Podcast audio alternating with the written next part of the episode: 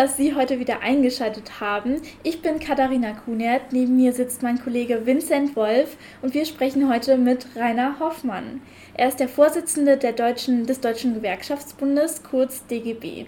Und natürlich, sonst hätten wir heute nicht das Vergnügen, ihn als unseren Gast begrüßen zu dürfen, hat er eine ganz besondere Beziehung zu Israel. Herr Hoffmann, nach Ihrem Einsatz und Ihren Erfahrungen für und mit Israel, wie würden Sie das Land in drei Worten beschreiben? Ja, erstmal ganz herzlichen Dank für die Einladung und ich würde es beschreiben mit nachhaltig, vielfältig, Wandel und wenn ich noch ein Adjektiv ergänzen darf, das Land ist schnell, das Leben in Israel ist schneller und agiler, als wir es in Deutschland kennen. Was ist denn Ihr persönlicher Bezug zu Israel? Ja, was ist mein persönlicher Bezug zu Israel? Äh, und Israel ist uns natürlich als Deutsche besonders wichtig, auch vor dem Hintergrund der Verantwortung, die wir heute haben über die Schrecken der Shoah. Und es war natürlich für die Gewerkschaften immer wichtig, enge Beziehungen zur israelischen Arbeiterbewegung zu haben, die ihre Wurzeln im Übrigen in der deutschen Arbeiterbewegung hat. Fritz Naftali beispielsweise ist der Vater des Konzeptes der Wirtschaftsdemokratie und Ludwig Rosenberg 1933 aus Deutschland vertrieben und einer meiner Vorgänger als Vorsitzender des Deutschen Gewerkschaftsbundes war ein herausragender Vertreter der jüdischen Tradition in der deutschen Arbeiterbewegung. Und als junger Gewerkschafter haben mich viele meiner Zeitgenossen der, der, der Gesellschafts- politische Fortschritt und die Konzepte beispielsweise der Kibbutz-Bewegung, der Genossenschaftsbewegung immer fasziniert. Und die Stärke der Histradot, die nach dem öffentlichen Sektor einmal größter Arbeitgeber in Israel war, hat mich immer zutiefst beeindruckt.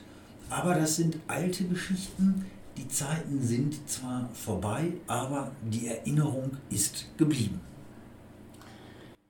heutzutage ähm, ist die Israel-Solidarität ja nicht immer ein einfaches und beliebtes Thema.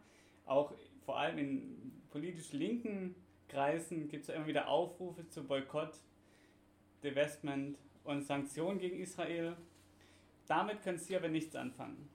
Nein, äh, wir stehen zur Unabhängigkeit Israels. Wir sind ein enger Partner der Histradrut, des israelischen Gewerkschaftsbundes und mit der e BDS-Bewegung, mit Verlaub, kann ich überhaupt nichts anfangen. Das ist überhaupt nicht zu, äh, zielführend.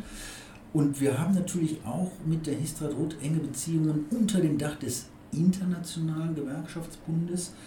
Und wir setzen uns gemeinsam mit der Histradrut gegen jegliche Forderungen nach einem Boykott Israels ein das ist nicht friedensstiftend, das ist nicht klug. Wir brauchen eine sichere, friedliche Perspektive und keine Boykotts.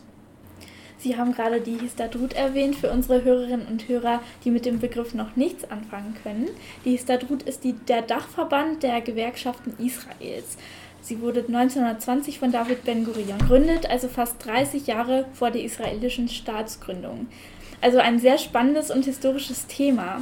Seit 1957 tauschen sich die deutschen und israelischen Gewerkschaften aus. Seit 1975 gibt es einen Partnerschaftsvertrag zwischen den DGB und der Histadrut. Wie würden Sie, Herr Hoffmann, die heutigen Beziehungen zwischen den beiden Gewerkschaften bezeichnen? Unsere Beziehungen haben, wie Sie zu Recht gesagt haben, in den 50er Jahren sich entwickelt, äh, nicht zuletzt auch im Jugendbereich. Der Jugendaustausch stand ganz am Anfang, aber auch unsere regionalen Strukturen, damals hießen sie DGB Landesbezirke, haben Partnerschaften mit Strukturen der Histradrut äh, in den jeweiligen Strukturen in Israel aufgebaut. heute sind diese Beziehungen sehr intensiv, manchmal ein bisschen zu routiniert geworden. Ich glaube, da brauchen wir auch ein bisschen mehr neue Impulse. Das ist allerdings äh, eine Aufgabe, die sich beiden Seiten stellt, sowohl für den DGB als auch für die Histadrut. Und dabei spielt sicherlich auch offenkundig der politische Bedeutungsverlust des politischen Arms der israelischen Arbeiterbewegung eine gewisse Rolle. Ich würde mir wünschen, dass wir in einem Austausch über die neuen Herausforderungen eintreten, die sich der, in der Gesellschaftspolitik und aber auch äh, damit den Gewerkschaften stellen und bei denen die Arbeitne arbeitnehmernahe Wissenschaft auf beiden Seiten eine durchaus wichtige Rolle spielen können.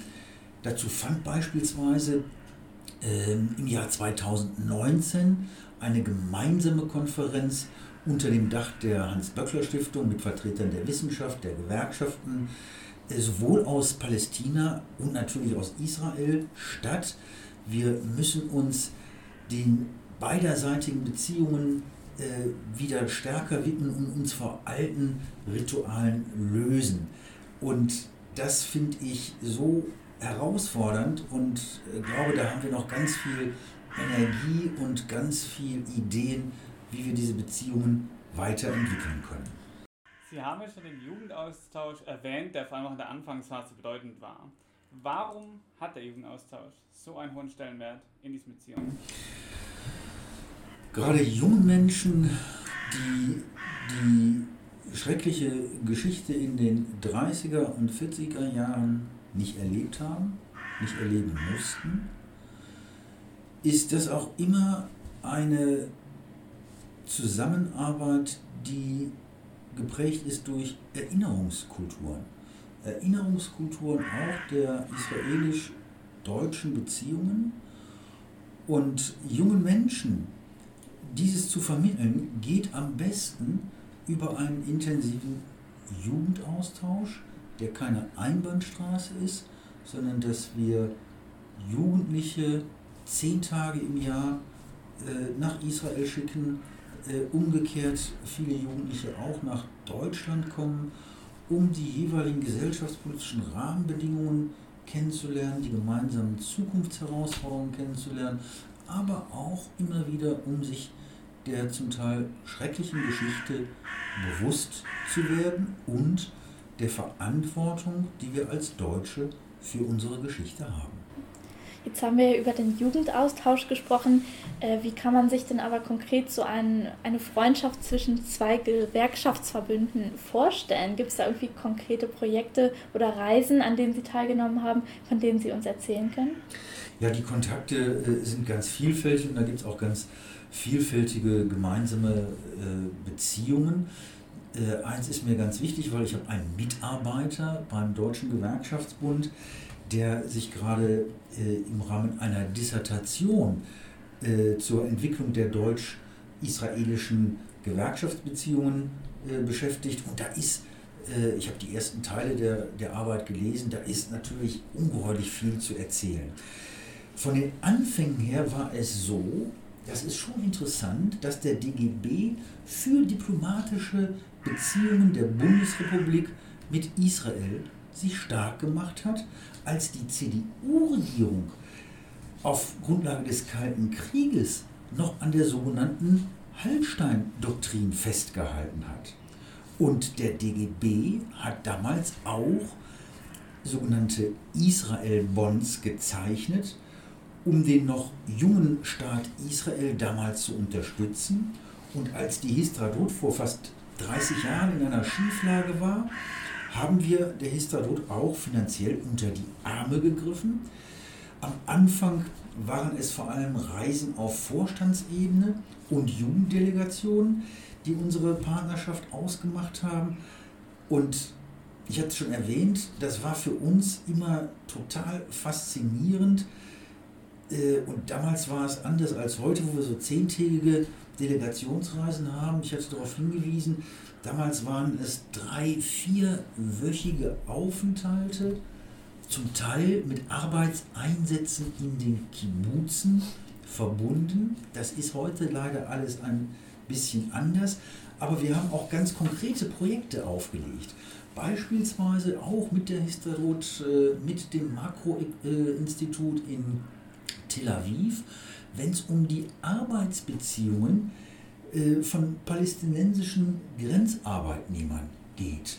Äh, und das war schon ein tolles Projekt, massiv unterstützt von der Histadrut, weil wir als Gewerkschaften natürlich ein vitales Interesse daran haben, Arbeitsbedingungen, Entlohnungsbedingungen von allen Beschäftigten fair zu organisieren. Und das gilt natürlich auch für Palästinenser, die sehr häufig auf Baustellen in Israel arbeiten und deren Bedingungen zum Teil wirklich nicht gut sind genau auf dieses Thema wollte ich gleich auch noch eingehen. Und zwar, dass der DGB ja auch mit anderen Gewerkschaften in der Region kooperiert, ähm, mit den palästinensischen. Ähm, können Sie noch mal erzählen, warum genau Sie da auch Wert drauf legen?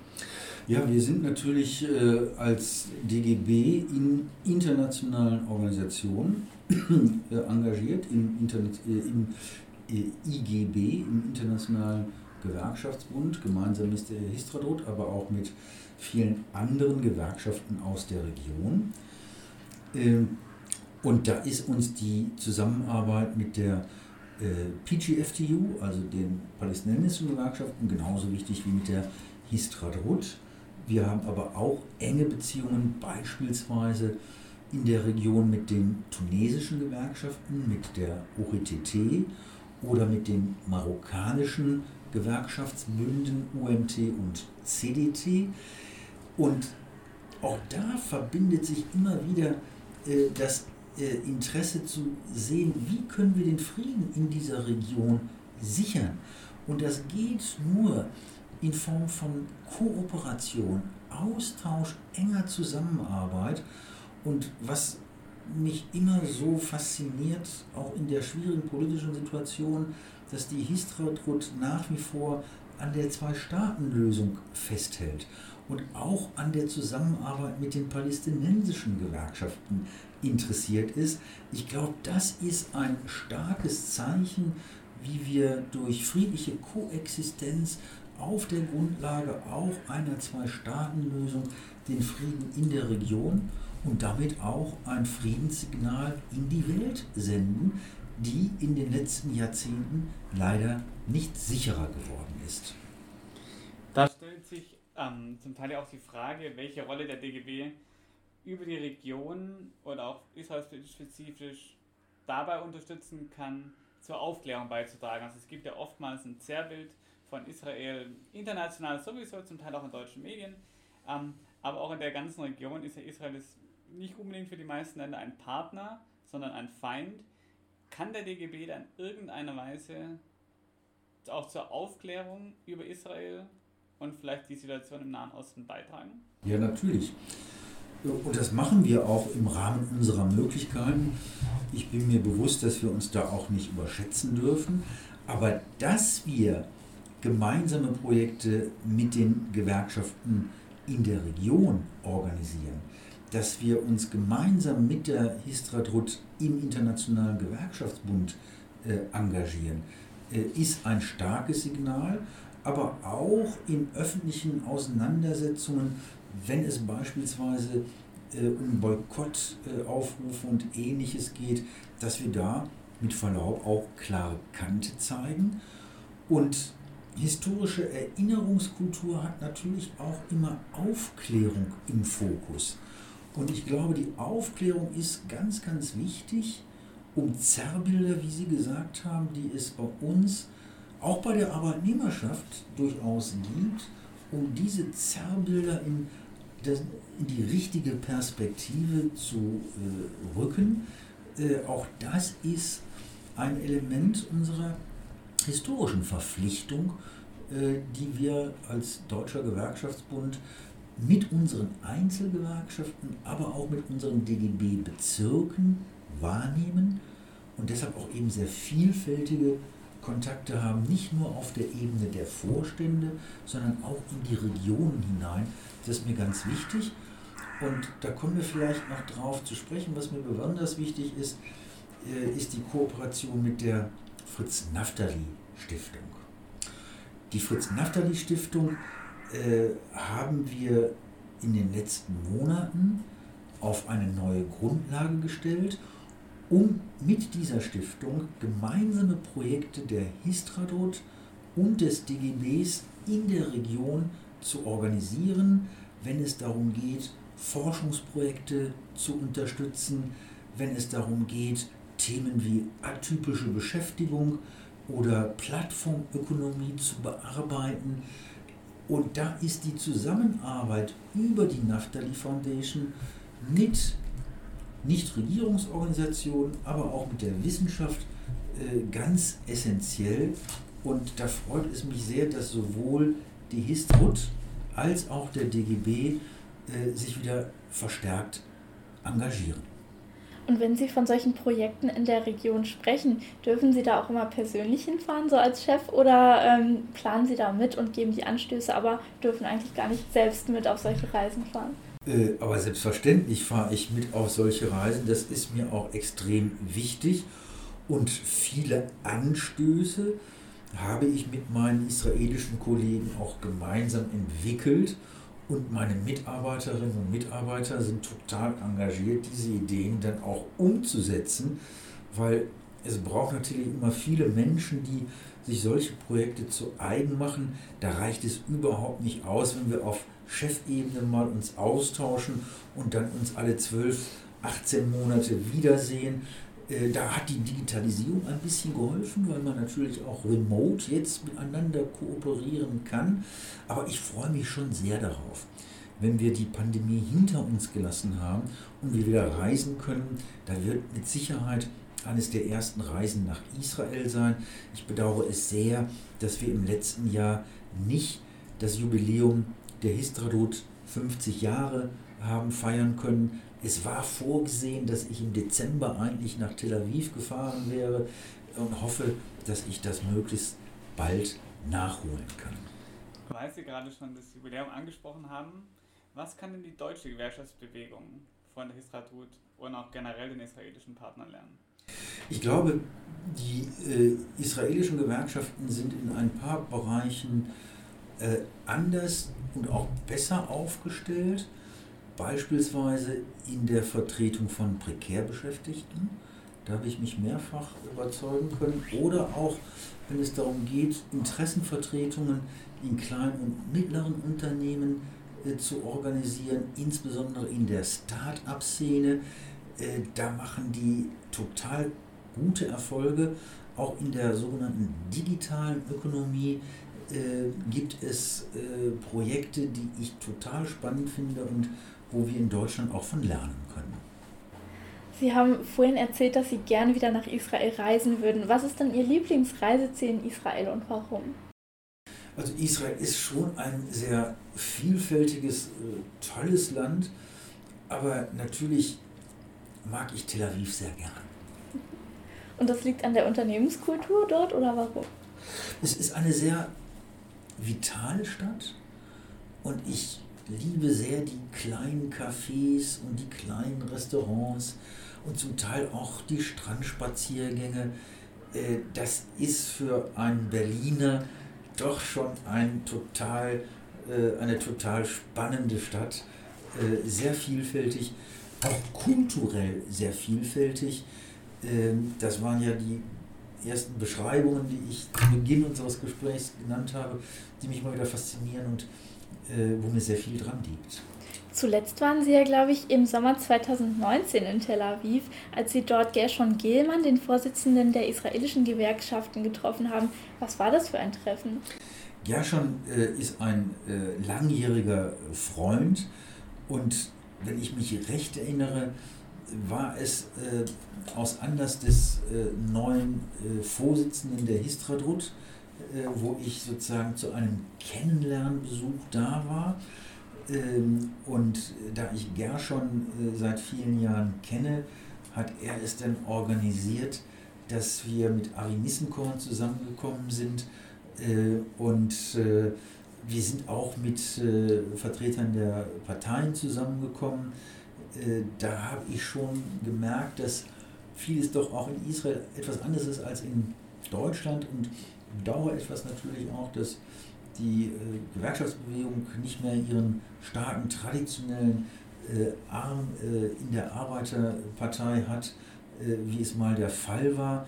Aber das erleben wir natürlich in Deutschland auch. Wir haben eine Fragmentierung des Parteiensystems, der Parteienlandschaft. Das sind so ein paar Eindrücke, Erinnerungen, die mich an dieses von Ihnen genannte Treffen erinnern. Vielleicht gerade da nochmal anschließend, genau, die Arbeiterpartei in Israel liegt ja in Trümmern. Ich glaube, um die 5% in den letzten Umfragen, das sieht auch bei den anstehenden Wahlen nicht gut aus. Ähm, und Sie sprachen auch schon davon, dass die Statut heute natürlich an Bedeutung verloren hat, natürlich an Mitgliedern, aber auch an politischer Schlagkraft. Und Sie sprachen auch davon, dass es kein rein israelisches Phänomen ist, sondern wir in vielen westlichen oder vielen Ländern weltweit sagen, eine Schwäche der Gewerkschaftsbewegung, zumindest der organisierten Gewerkschaft sehen. Ähm, warum ist das so? Und gibt es positive Perspektiven für die Gewerkschaften in Deutschland, in Israel, aber auch generell? Die Gründe dafür, dass Gewerkschaften an Stärke verloren haben, sind vielfältig, wenn man es auf die Mitgliederzahlen bezieht. Äh, der DGB hat in den letzten Jahren Hunderttausende Mitglieder verloren. Wir sind immer noch relativ stabil mit knapp 6 Millionen Mitgliedern. Ähm, und Stärke der Gewerkschaften ist immer abhängig von einer, einem hohen Organisationsgrad. Äh, aber wir sind trotzdem, glaube ich, relativ erfolgreich, sowohl äh, gegenüber der Politik, das kann ich für Deutschland sagen, wir sind erfolgreich in unserer Tarifpolitik, da wo wir noch eine hohe Tarifbindung haben und in der betrieblichen Interessenvertretung. Äh, zugleich erleben wir aber einen Strukturwandel, ähm, der darin besteht, dass die Dienstleistungswirtschaft immer mehr an Bedeutung gewonnen hat. Die Dienstleistungswirtschaft ist klassischerweise viel kleinstrukturierter als äh, in den Geburtsstunden der Arbeiterbewegung im Zuge der Industrialisierung, wo wir großbetriebliche Strukturen hatten, äh, die es für Gewerkschaften viel einfacher macht, Menschen zu organisieren auf einem Werksgelände mit 10.000 Beschäftigten, als beispielsweise im Pflegebereich, wo ich im ganzen Land verstreut kleine Pflegeunternehmen habe mit wenigen Beschäftigten, äh, das ist äh, viel schwieriger, viel anspruchsvoller. Also dieser ökonomische Strukturwandel ist schon ausschlaggebend, aber wir müssen auch, glaube ich, erkennen, dass Gewerkschaften zum Teil Opfer ihrer eigenen Erfolge geworden sind. Gewerkschaften waren und sind immer auch Emanzipationsbewegung. Und mit dieser Emanzipation wo wir viel erreicht haben, geht natürlich auch eine Pluralisierung von Lebensstilen einher, eine Ausdifferenzierung von Interessenslagen. Wir haben nicht mehr die klassische Arbeiterklasse mit einem klassischen Arbeiterstandpunkt, sondern äh, auch gerade junge Menschen äh, sind total vielfältig, haben auch einen gewissen, äh, gewisse Ferne zu Großorganisationen äh, und in dem Zuge müssten wir uns ändern. Äh, und da ist uns viel gelungen. Gewerkschaften sind lernende Organisationen, aber wir sind eben auch Mitgliederorganisationen. Und die demokratische Willensbildung läuft immer über die Mitglieder, die wir heute haben. Häufig noch in alten Industriestrukturen. Und wir müssen aber die erreichen, die eben nicht in diesen alten Strukturen arbeiten, sondern in den neuen Strukturen, in den Start-ups, äh, auf den Plattformen. Und da brauchen wir völlig neue Ansprachemöglichkeiten. Und drei Elemente sind mir dabei wichtig, die ich auch gerade in der Auseinandersetzung mit jungen Menschen immer wieder erfahre, dass die jungen Menschen sagen, na klar haben wir Interesse an vernünftigen sozialen Sicherungssystemen. Und die finden das auch nicht prickelnd, sich immer nur privat versichern zu müssen. Deshalb finde ich schon ganz klasse, wenn der DGB fordert, wir brauchen eine Bürgerversicherung für alle. Also soziale Sicherheit brauchen wir auch in der New Economy für junge Menschen. Ordentliche Renten im Alter, wo junge Menschen natürlich weniger dran denken. Das zweite gemeinsame Interesse ist, dass gerade in einer sich rasant verändernden Welt das Thema lebensbegleitendes Lernen äh, und Qualifizierung äh, ein Schlüssel sind. Und auch das gehört mit zu den Wurzeln der Arbeiterbewegung. Die Arbeiterbildung, die Arbeiterbildungsvereine standen am Anfang der Gewerkschaftsbewegung und neudeutsch ging es schon damals um die Employability von Menschen, also die Beschäftigungsfähigkeit von Menschen. Und das geht nur über Bildung. Und da sind Gewerkschaften schon ein starker Anker, wenn es darum geht, Bildungsrechte für die Menschen, für Arbeitnehmerinnen und Arbeitnehmer zu organisieren. Das gilt auch für junge Leute, mehr noch als in der Vergangenheit, wenn ich heute nicht mehr davon ausgehen kann, dass ich einen einmal erlernten Beruf über 30, 40 Jahre fortführen kann, sondern mich ständig auch weiterentwickeln muss. Und der letzte Punkt, auch junge Menschen haben Interesse an guten Löhnen.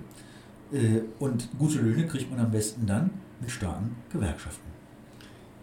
Hervorragendes Plädoyer. Ähm, vielleicht da nochmal kurz anschließend auch auf Ihre wirtschaftspolitische Analyse zurückkommt. Von Andreas Reckwitz, dem Soziologen, gibt es diese These, dass sozusagen die Arbeitswelt sich so verändert, dass ein großer Teil in dem prekären Dienstleistungssektor endet und ein auch erheblicher, aber sehr kleiner Teil zu den Gewinnern der Kreativindustrie gehört.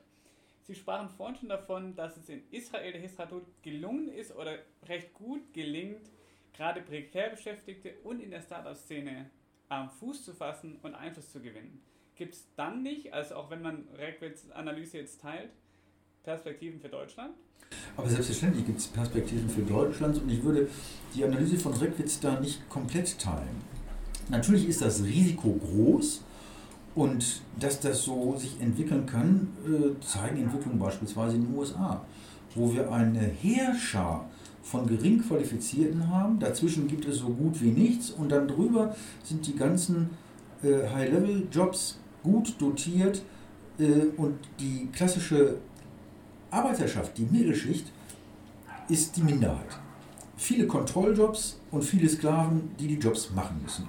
Wenn wir das nicht wollen, dann müssen wir die Arbeit der Zukunft so organisieren, dass es eben eine Enthierarchisierung gibt, dass es mehr Selbstbestimmung gibt, dass es mehr Qualifikationen gibt, dass es mehr Souveränität für Beschäftigte gibt. Und das gelingt am besten mit starken Gewerkschaften und auch junge Menschen in der Startup-Szene. Wenn Unternehmen einmal eine gewisse Größenordnung äh, überschritten haben und dann mal gar nicht wegen äh, nur ökonomischer Erfolge, sondern aufgrund von Kapitalmarktspekulationen die Börsenwerte durch die Decke schießen und dann aber nach ein, zwei Jahren die ersten Restrukturierungsprogramme kommen, Menschen entlassen werden, dann merken sie, hallo, hier läuft was falsch. Da wäre es doch gut, vernünftige Arbeitnehmerrechte zu haben und Gewerkschaften, die diese Arbeitnehmerrechte verteidigen. Und da bin ich total zuversichtlich, dass uns das gelingt, weil Gewerkschaften wollen nicht die Dinosaurier der Industriegesellschaft sein, die sie auch nicht sind, sondern wir wollen offensiv, mutig Zukunft gestalten. Veränderung muss auch Spaß machen können, aber Veränderung braucht auch immer Sicherheit, damit Menschen Spaß daran haben, Zukunftsperspektiven haben, einen guten Job mit gutem Einkommen und vernünftigen Perspektiven für die Kinder und Enkelkinder in einer gesunden Umwelt. Inwiefern kann der DGB sich da was von der Histatut abschauen oder wird das sogar gerade schon gemacht? Nein, wir sind hier im Austausch auch mit anderen Gewerkschaften, weil Sie haben zu Recht darauf hingewiesen, in fast allen äh, Ländern, in allen Industriegesellschaften äh, hat äh, die äh, Trade Union Density, äh, äh, der Organisationsgrad zu Deutsch der Gewerkschaften nachgelassen. Und wir haben vielfältigste Projekte, wie wir Crowdworker organisieren, wie wir Plattformbeschäftigte organisieren. Die direkte Ansprache, nicht nur unter Bedingungen von Corona, sondern auch unter den Bedingungen der Digitalisierung, wird manchmal wesentlich komplizierter. Wir brauchen auch einen Digitalisierungsschub in den Gewerkschaften. Eine meiner Mitgliedsgewerkschaften, Verdi, hat im letzten Jahr zum ersten Mal mehr Mitglieder online organisiert als beim Face-to-Face-Kontakt in den Verwaltungen, in den Betrieben. Das mag Corona-bedingt gewesen sein und dem gehen auch immer persönliche Kontakte voraus, die kann man nicht ersetzen. Aber dass wir mit diesen neuen Mitteln auch junge Menschen stärker ansprechen, da ist uns schon einiges gelungen und da tauschen wir uns aus und da gibt es wechselseitige Lernprozesse und man muss immer auch dabei mit verstehen, dass die strukturellen politischen, gesellschaftlichen Rahmenbedingungen durchaus immer auch etwas unterschiedlich sind, dass man nicht sozusagen Copy and Paste machen kann, sondern das immer auf die gegebenen Bedingungen äh, anpassen muss. Wenn man das verstanden hat, äh, dann macht Kooperation Sinn und dann kann man auch gut voneinander lernen. Stichwort Kooperation. Was für ein Projekt oder welche Kooperation würden Sie sich denn für die äh, Zukunft der DGB und der Histadrut wünschen? Ich würde mir wünschen, dass wir mehr Kooperationsprojekte machen äh, im Bereich der Mitbestimmung. Ähm, da haben wir in Deutschland, äh, in Israel ähnliche, aber auch unterschiedliche Erfahrungen. Und gerade wenn es darum geht, junge Menschen für Mitbestimmung zu interessieren, dann muss man auch dafür werben. Und das ist so ein Projekt, wo ich mir vorstellen kann, dass wir das mit der vorhin schon genannten Fritz-Nachtali-Stiftung gemeinsam auf den Weg bringen und eins ist sicher, meine nächste Reise nach Israel wird sich genau damit beschäftigen, dass wir mit der Naftali Stiftung solche Projekte auf den Weg bringen. Da sind wir im guten Austausch und wir werden das ganz praktisch weiterentwickeln. An Jugendnachwuchs fehlt es ja dem DGB nicht. Sie sprachen schon die Dissertation an, die ja von Mark Neumann kommt zu dem Thema Histatut und DGB. Dazu machen wir noch eine separate DEG-Veranstaltung. Ähm, dann hat mir Matthias Schröder, der der Bundesvorstand des Jungen Forums war, auch ein DGB ausgebildete Kraft sozusagen und das junge Forum doch erheblich mitgestaltet hat. Das macht uns eigentlich ganz optimistisch. Ähm, vielleicht noch zum Schluss die Frage, was muss jetzt politisch passieren, um die Beziehungen zwischen Deutschland und Israel noch weiter zu verbessern? Ich glaube, wir müssen uns darüber im Klaren sein, dass sich der Multilateralismus äh, auf sehr dünnem Eis bewegt. Äh, und dass eins uns überhaupt nicht helfen wird, wenn wir die Zukunftsherausforderungen wirklich meistern wollen. Das wird kein Staat alleine machen. Weder Deutschland in Europa noch Israel, sondern wir brauchen mehr ähm, internationale Zusammenarbeit. Wir brauchen eine Stärkung unserer multilateralen Systeme und dazu tragen auch die Gewerkschaften eine Verantwortung, eben nicht nur im nationalen Kontext zu operieren, sondern sich auch international stark zu machen, damit wir eine der existenziellen Herausforderungen unserer Zeit bewältigen können. Die Begrenzung des Klimawandels, die Dekarbonisierung unserer Wirtschaft, das werden wir nicht alleine hinbekommen. Das ist eine globale Herausforderung für die Zukunft. Man darf so pathetisch sein, der Menschheit, also gerade für junge Menschen, müssen wir in den nächsten Jahren extrem Gas geben, wenn wir den Klimawandel stoppen wollen. Das reicht nicht in Deutschland zu machen, das reicht nicht in Israel zu machen. Das geht nur international und dafür müssen wir uns stark machen. Vielen Dank für Ihre Einschätzung, Herr Hoffmann. Damit würde ich sagen, vielen Dank und bis zum nächsten Mal. Ich danke für die Einladung und bedanke mich für das extrem angenehme Gespräch. Vielen Dank.